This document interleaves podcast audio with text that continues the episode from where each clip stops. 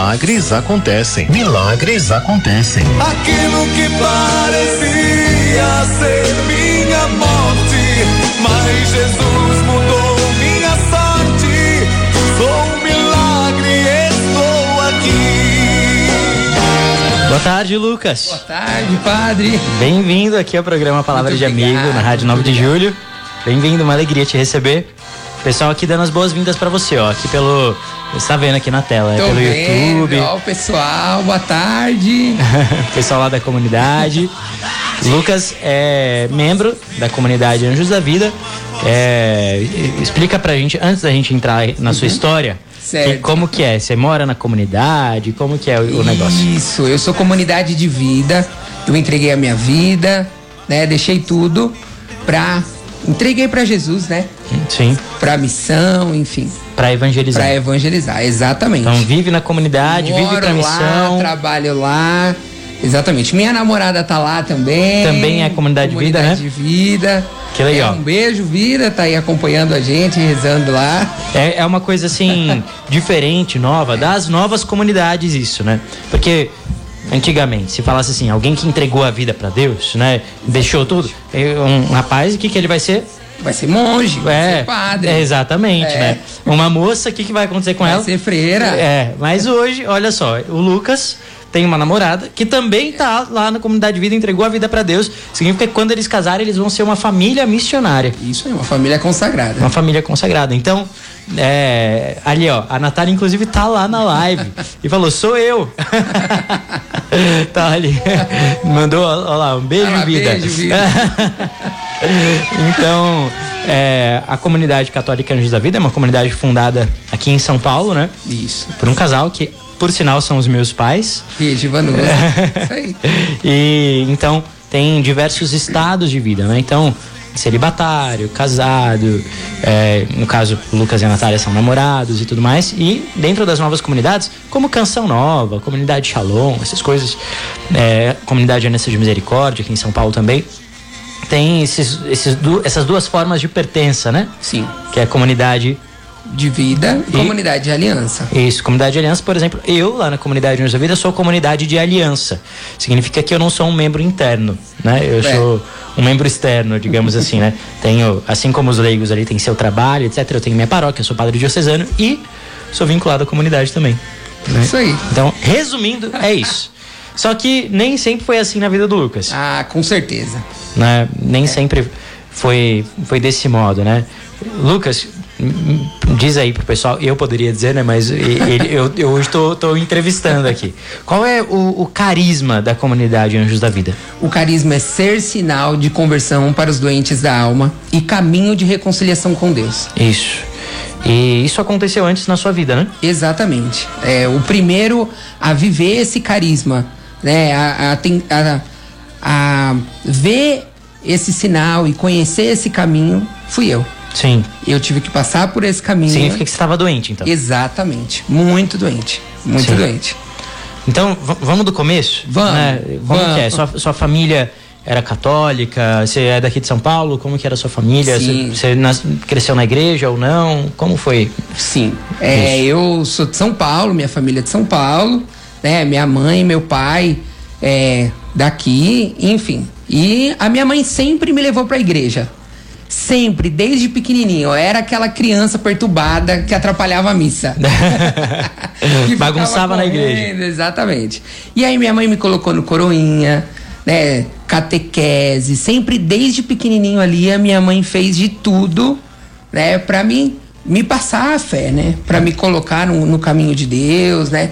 Então, fui coroinha, fui acólito, tinha meus amigos ali da igreja, né? Sempre foi assim. Foi uma infância muito legal. Era, assim, o, o menino da igreja. Exatamente. Minha mãe era coordenadora de coroinha. Ah, sua mãe era sua Era coordenadora, então. coordenadora, exatamente. Se eu não fosse pra missa, eu te Aham. mandava de patins depois.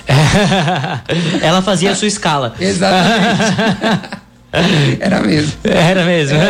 Aí, o castigo era que colocava na missa das sete da manhã. meia, exatamente. Vou te colocar na missa das sete e meia da manhã se você não. É. Não deixava eu tocar o sino. É. Olha, minha mãe, vixe Maria, dona Suzy. É. Aprontava, não vai, não vai ficar com turíbulo, não. É.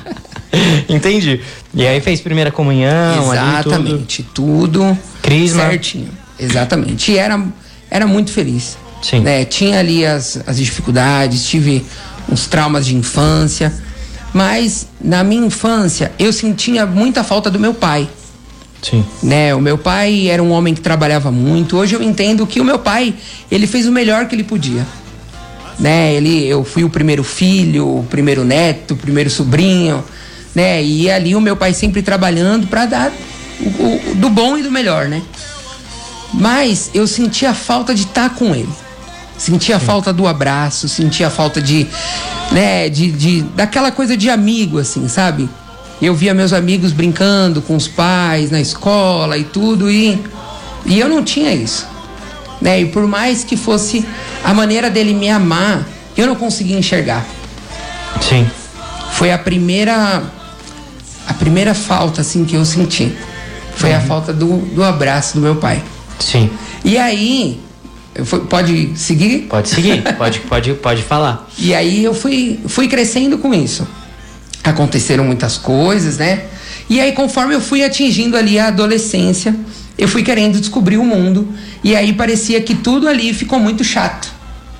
Né? Parecia que eu tinha perdido o gosto. Sabe aquela fase depois do crisma? Que aí a gente já tá muito velho, já tá muito velho assim, né? Já tá naquela adolescência. aque- Aquela história dos morcegos, né? É. Como que é a história dos morcegos mesmo? Diz que o, o padre tava com problema de morcego na igreja, né? É, o morrato, sei lá, tem, tem várias versões, né? É. Mas eu conheço a versão do morcego, que aí tinha, tinha morcego na igreja e aí deram a, a solução que era crismar os morcegos que eles iam sumir da igreja.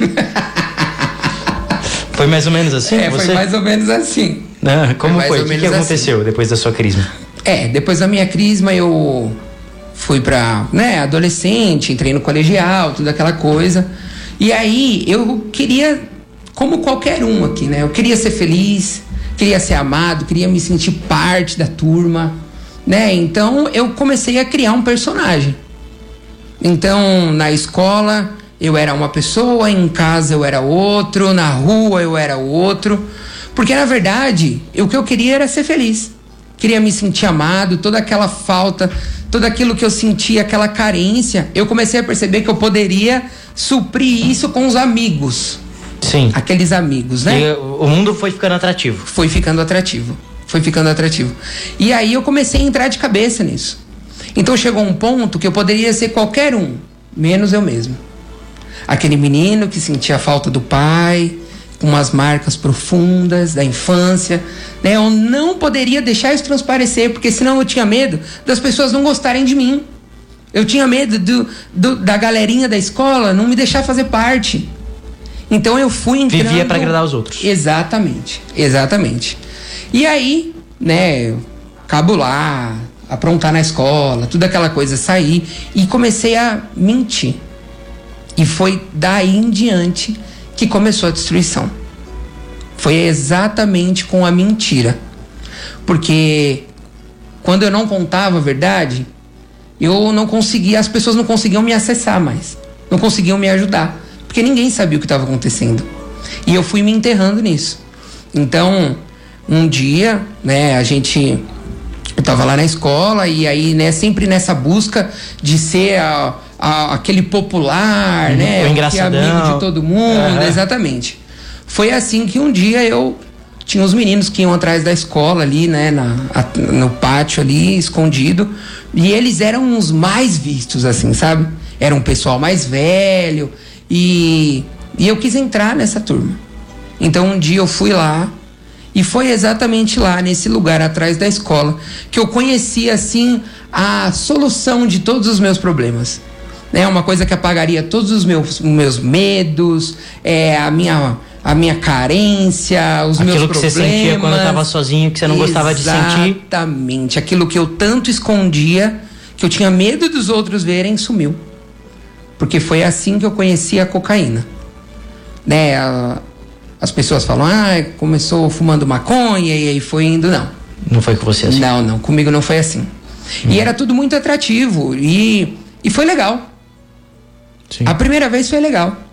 É, a gente foi, depois saiu, é aquela sensação. E é importante a gente falar isso, porque as pessoas pensam que, que é ruim, né? Que a pessoa que entra nisso, ela entrou pra ser ruim. Que- e não é. É uma coisa de cara muito atrativa. Sim. Né? E eu caí nessa cilada.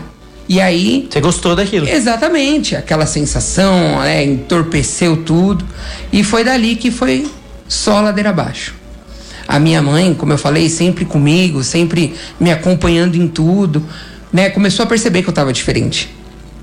Mas eu fazia de tudo para que ninguém percebesse, né? Até porque como que eu ia parar de andar com aquele pessoal e voltar para a igreja, por exemplo? Não podia, Sim.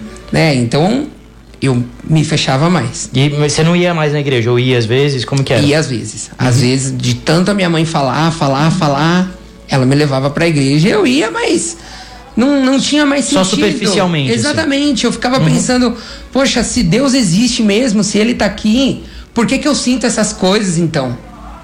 Por que, que eu não consigo me sentir amado? Por que, que eu tenho que viver essa vida que é de mentira? Sim. Então não fazia mais sentido, mas não porque Deus não estava ali, porque eu estava muito longe. Sim. Agora, isso é, é importante, só dando uma pausa aqui né, antes de continuar a história. Quando você foi lá com aqueles meninos lá e, e usou a cocaína, você disse, não é que você buscou ali se destruir. Exatamente. Não é, não é que você falou, agora eu vou acabar com minha vida, É, isso aí. vou acabar com, com minha família, vou. Não.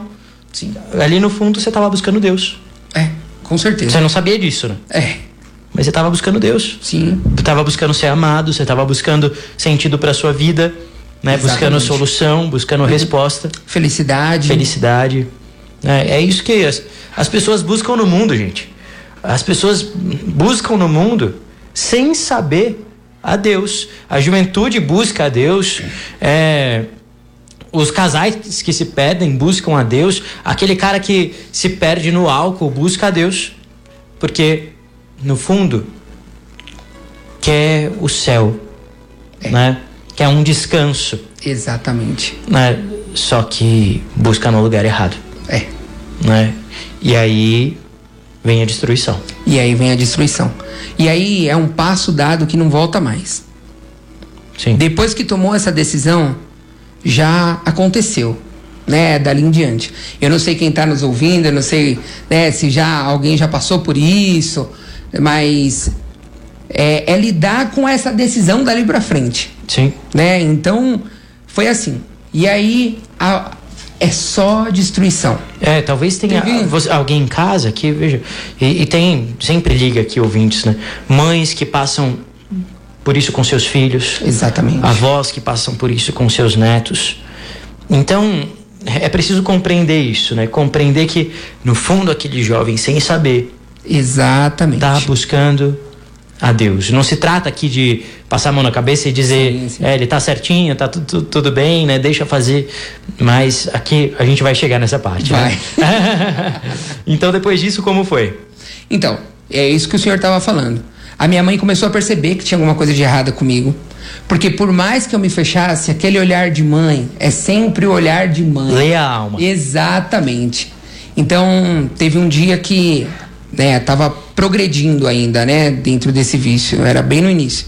E aí a minha mãe me chamou uma vez dentro de uma igreja na Capela do Santíssimo, me colocou sentado assim na frente dela, olhando no fundo dos meus olhos assim, e perguntou: "Filho, é, tá acontecendo alguma coisa? Você quer me contar alguma coisa? O que que eu posso te ajudar?"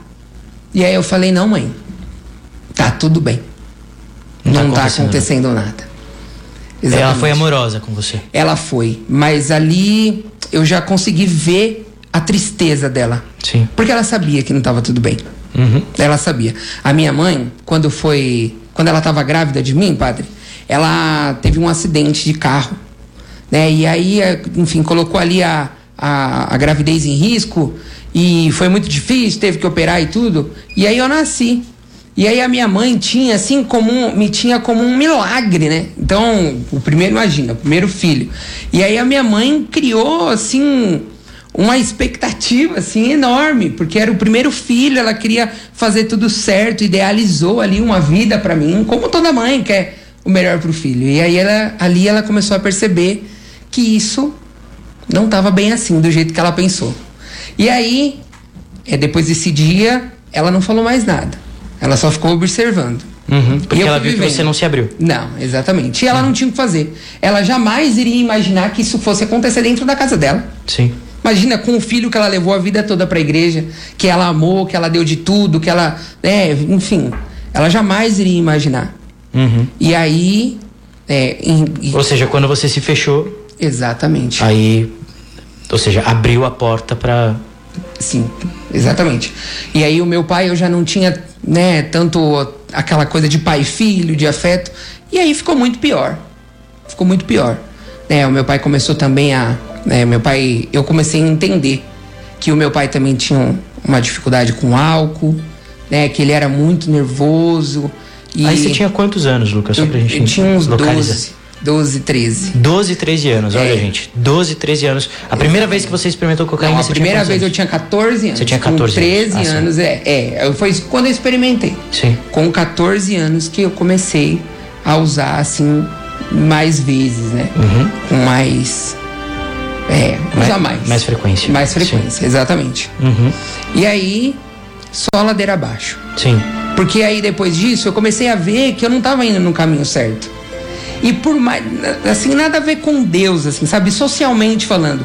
Eu comecei a ver que eu já não. que eu tava sozinho. Então, eu já não queria ficar com os amigos, eu já não queria sair, eu já não tinha mais alegria de estar nos lugares. Ou seja, aquilo que antes pra você era, era Exatamente. aquela mágica, perdeu o encanto, foi perdendo o Perdeu. efeito, digamos assim. Perdeu.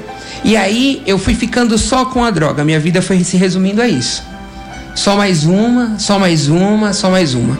E aí eu me isolei de todo mundo. Minha mãe pensou que eu tava em depressão, me levou no médico e aí começou a misturar, né, droga com remédio. E aí tudo começou a piorar muito. E foi assim que um dia eu fiquei perdido na rua, né, sob o efeito da droga e não conseguia voltar para casa, não conseguia me lembrar onde era a minha casa, não conseguia me lembrar o caminho. E eu tava perto. E aí fiquei andando ali vagando até que eu consegui pegar o telefone, o orelhão, e liguei no serviço da minha mãe. E aí falei, olha, eu não tô bem, eu preciso de ajuda, né? Eu não sei onde eu tô. E aí minha mãe ficou desesperada, enfim, e foi e foi me buscar. Largou o emprego saiu correndo, foi me buscar. E aí ela me levou numa, numa psiquiatria. E aí quando a gente chegou lá, né, o médico já só de bater o olho já, Já sabia, viu. né? Já sabia, já. E aí falou pra minha mãe, falou: "Olha, eh, o seu filho vai ter que passar um tempo aqui com a gente Pra ele se tratar". Ele não usou a palavra internação assim. Mas a minha mãe entendeu. E aí, enfim, me levaram numa salinha porque eu não poderia ter nada assim de cordão, alguma coisa que que desse risco pra mim e pros outros, né?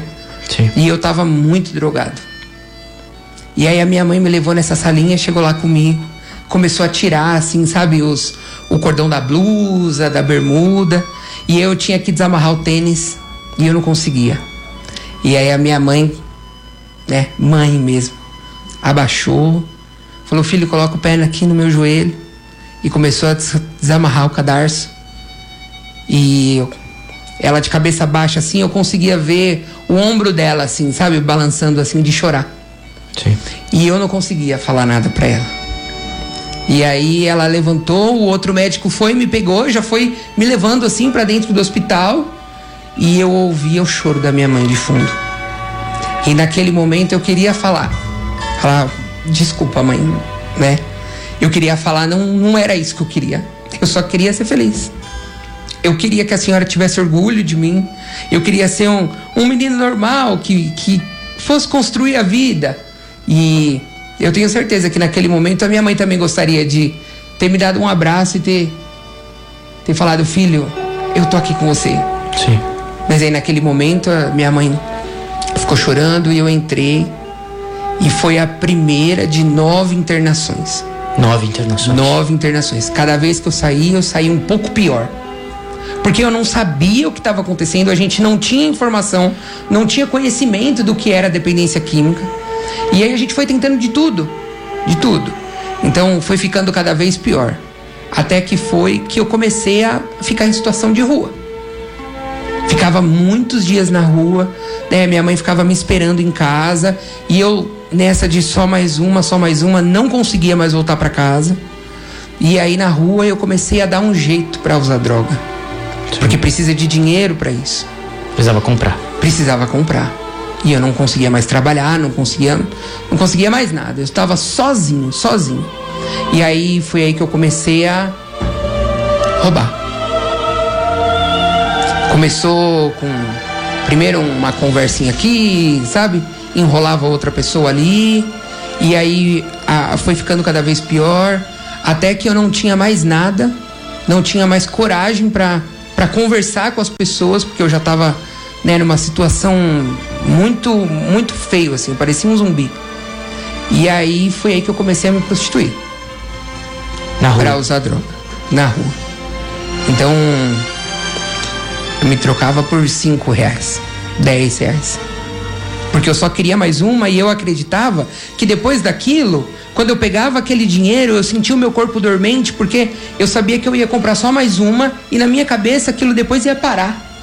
Depois eu não ia sentir mais vontade daquilo, ia voltar para casa e ia dar tudo certo. Mas aí eu usava e logo em seguida vinha a abstinência. E eu queria voltar para casa, me lembrava da minha casa, Você sentia vergonha sentia. de voltar pra casa? Sentia vergonha. Me lembrava e às vezes no momento de sobriedade, eu pensava muito seriamente em voltar, padre. Muito mesmo, assim, de, de chegar a ficar no ponto de ônibus para passar por baixo do ônibus, assim, pedir carona para descer. Eu já cheguei a descer no ponto na frente da minha casa, do prédio. E fiquei olhando e fiquei pensando no desgosto, o que, que eu ia falar para minha mãe. Né? A minha mãe com certeza devia estar me esperando com a minha cama, com um prato de comida. Mas eu não tinha coragem. Como eu falei, eu era o milagre da minha mãe, Sim. né? E aí Primeiro filho. eu comecei a eu destruí isso. Eu destruí. Pois é, é, quantos pais, né, sentem essa dor? Quantas, quantas mães, olha ali, o pessoal em ca- reagindo ali, né, nas redes sociais. Pois é, quantos jovens hoje eh, passam por isso, mas olha, o Lucas tá aqui agora, é sinal que a história não acabou, não acabou ali. Exatamente. Isso aqui, tudo que a gente tá falando, é para mostrar o poder de Deus. Sabe aquela pessoa que você diz assim, não tem jeito? É. Eu era bem essa pessoa. Que as pessoas olham e falam, acabou, não tem mais jeito. Aquele ali desiste. É. Desiste, acabou. Não tem mais jeito. O Lucas era essa pessoa. Exatamente. Mas, mas teve jeito. Teve jeito. Porque pra Deus todo mundo tem jeito. Pra Deus não existe caso perdido. É mesmo. misericórdia do Senhor não existe pecado do qual a pessoa não pode ser resgatada. E com o Lucas E não foi, diferente assim. disso. É, mas não foi uma mágica. Não, claro que não. Foi assim que um dia minha mãe, tentando fazer de tudo, me levou numa comunidade, a comunidade Anjos da Vida, porque já não sabia mais o que fazer. E minha mãe já, enfim, já sabia que eu tava num estado muito ruim, então eu tava com droga no bolso. E a minha mãe falou: "Filho, só vamos. Com, assim do jeito que você tá". Ela não falou: "Pode ir com a droga", porque a minha mãe sabia. Sim. Daí ela falou, só vamos. Pegou na minha mão. O que que era nesse dia? levou. O- ó, era Que que Cerco de? Jericó. Cerco de Jericó. Cerco de Jericó. Sim. E aí, enfim, a gente não conhecia nada, né? Chegamos lá, um- uma casa toda branca. Eu falei, isso é uma clínica. Isso é uma clínica, eu tô sendo internado de novo. E aí comecei a. Começou, né, a missa, a adoração, e eu comecei a sentir um movimento diferente que eu não conseguia ver antes. Né? Um, um pessoal feliz, um pessoal rezando, sabe? Se Jovens. abraçando. Jovem, eu falava, nossa, que estranho, que povo estranho, né? E aí no final, o fundador, né, o Regi, Meu seu pai. chegou no final, conversou com a minha mãe, não sabia de nada. Falou: Olha, você não, não quer passar uns dias aqui com a gente? O cerco dura sete dias. Você pode ficar esses sete dias aqui com essa turma. e eu já não tinha para onde ir. Não Falei, tinha nada a perder. Não tinha nada a perder. Estava desesperado querendo viver. Só queria viver.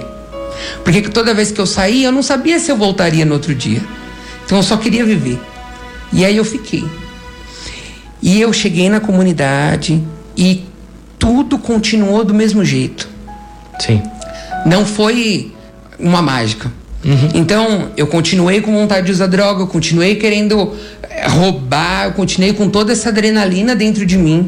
Mas Isso, é- ali eu isso é importante o dizer. A gente tem, gente, mais cinco minutos de programa vamos para terminar a história do Lucas aqui. Mas é importante isso aqui que o Lucas está dizendo, porque às vezes chega alguém pro padre e fala: Padre, o senhor precisa colocar a mão na cabeça do meu filho, fazer uma Exatamente. Uhum. oração por ele, porque ele tá usando drogas e ele precisa ser curado. Sim. Né? E claro, a gente vai rezar. Mas a, a graça de Deus não é mágica. É. Né? E com você não foi assim. Sim, do mesmo jeito que foi uma decisão para me afastar de Deus, a decisão teria que ser a mesma para voltar para Deus. Aham.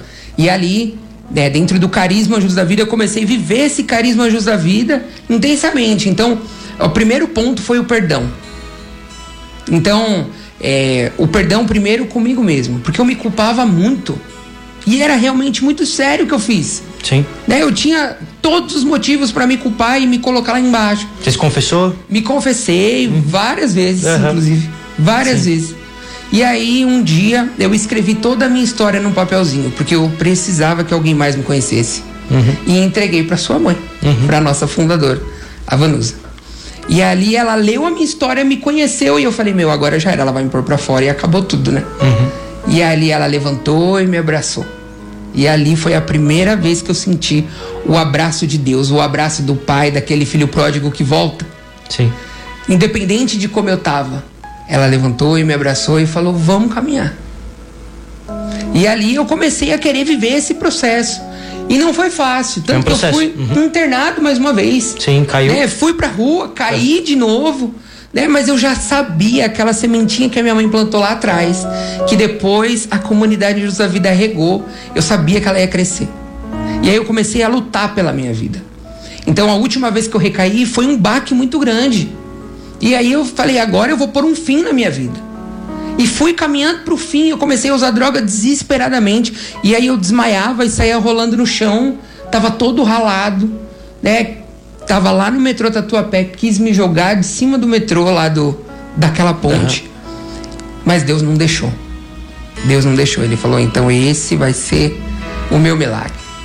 E ali eu fui internado mais uma vez. E quando eu saí de lá, eu tinha feito um monte de coisa errada na comunidade Sim. né? E ali eu tive que tomar uma decisão de voltar. Com humildade, né? Exatamente. Voltar e falar, olha, me perdoa, eu sou assim, eu não quero mais ser assim. E ali eu voltei, fui extremamente bem recebido. Recebi o abraço de novo do perdão e comecei a caminhar. E ali eu coloquei que eu eu poderia sim viver o que Deus queria pra mim. Eu poderia sim. Ninguém botava fé, padre. Nem minha mãe, nem ninguém. Tudo que eu falava era a mesma coisa que nada. É, porque você- era o que você todo fazia, era. Exatamente. E ali era verdade pra mim mesmo e pra Deus. E eu falava, Deus, você tem certeza? Será que vai dar certo? Sim. E, ali, E deu. Com muita humildade. E deu. E ali eu comecei a realizar os meus sonhos. Na oração. Na oração, eu comecei a encontrar paz. Comecei a, a ser amado de verdade, a me sentir amado, a amar os outros. E ali eu comecei a estudar, a fazer a faculdade, né? Consegui um trabalho. E comecei a ver que eu podia sim viver aquilo. Começou a namorar Come- depois. É, depois eu comecei a namorar. Exatamente. E ali o, o primeiro ponto, assim, que foi muito importante foi quando eu ingressei no caminho vocacional. Aham. E ali eu falei, agora eu vou ser um missionário. É isso que eu quero. E ali eu comecei a, a viver tudo que eu tinha que viver. E é importante dizer também que foi feito tudo o que eu precisava: psicólogo, psiquiatra, diretor, é, tudo, sim, tudo. tudo, tudo, tudo que, que a igreja falava para fazer. Aham. Né? Que, que a- os fundadores, a comunidade, né, falava, eu, eu, eu fazia. Sem questionar, sem entender. E começou a dar resultado. Uhum. E ali, e aí eu comecei, eu consegui entrar no caminho vocacional, consegui seguir. E hoje tá buscando fui a me santidade. mantendo. Exatamente. E aí comecei a namorar Aham. né? A minha namorada tá aí, graças a Deus, é um grande sinal, porque eu consigo amar também, né? É impossível namorar sozinho, então é só alguém que se sente amado consegue amar também. E ali, e hoje eu sou muito feliz. Graças a Deus. Muito feliz. E foi que foi. Uhum. Tava com tudo bem, casa. É, eu e meu pai nos aproximamos. Eu comecei a cuidar do meu pai. E ali. aí, acabou. E agora? E agora? acabou o nosso tempo. Acabou o hoje... tempo. E hoje eu sou muito feliz. E tá sou missionário. Missionário dentro da comunidade. Namorando. E é isso. Graças a Deus. E hoje eu queria que você desse uma palavra, uma palavra para a pessoa que hoje precisa experimentar o poder de Deus na vida dela, na vida da família dela. Uma palavra: perseverança. Independente do que esteja acontecendo, de qual seja a luta, se é dentro da família, se é com você mesmo, persevera. Porque é isso mesmo. a graça de Deus acontece. Isso mesmo, perseverar. É isso não aí. desistir. Isso. Deus seja louvado. Obrigado, Lucas, pela sua participação Obrigado, aqui. Obrigado, padre. Eu que agradeço. Tem que voltar outro dia, porque, olha, a gente teve que, que cortar aqui. A gente está acabando com o programa Palavra de Amigo. Quero, quero aqui acolher os pedidos de oração que vocês enviaram. Deus abençoe a cada um de vocês. Que o Senhor ouça as orações de vocês. Que o Senhor abençoe você, Lucas. Amém. Abençoe você, querido ouvinte aqui da Rádio 9 de Julho. Em nome do Pai, do Filho e do Espírito Santo. Amém. Amém.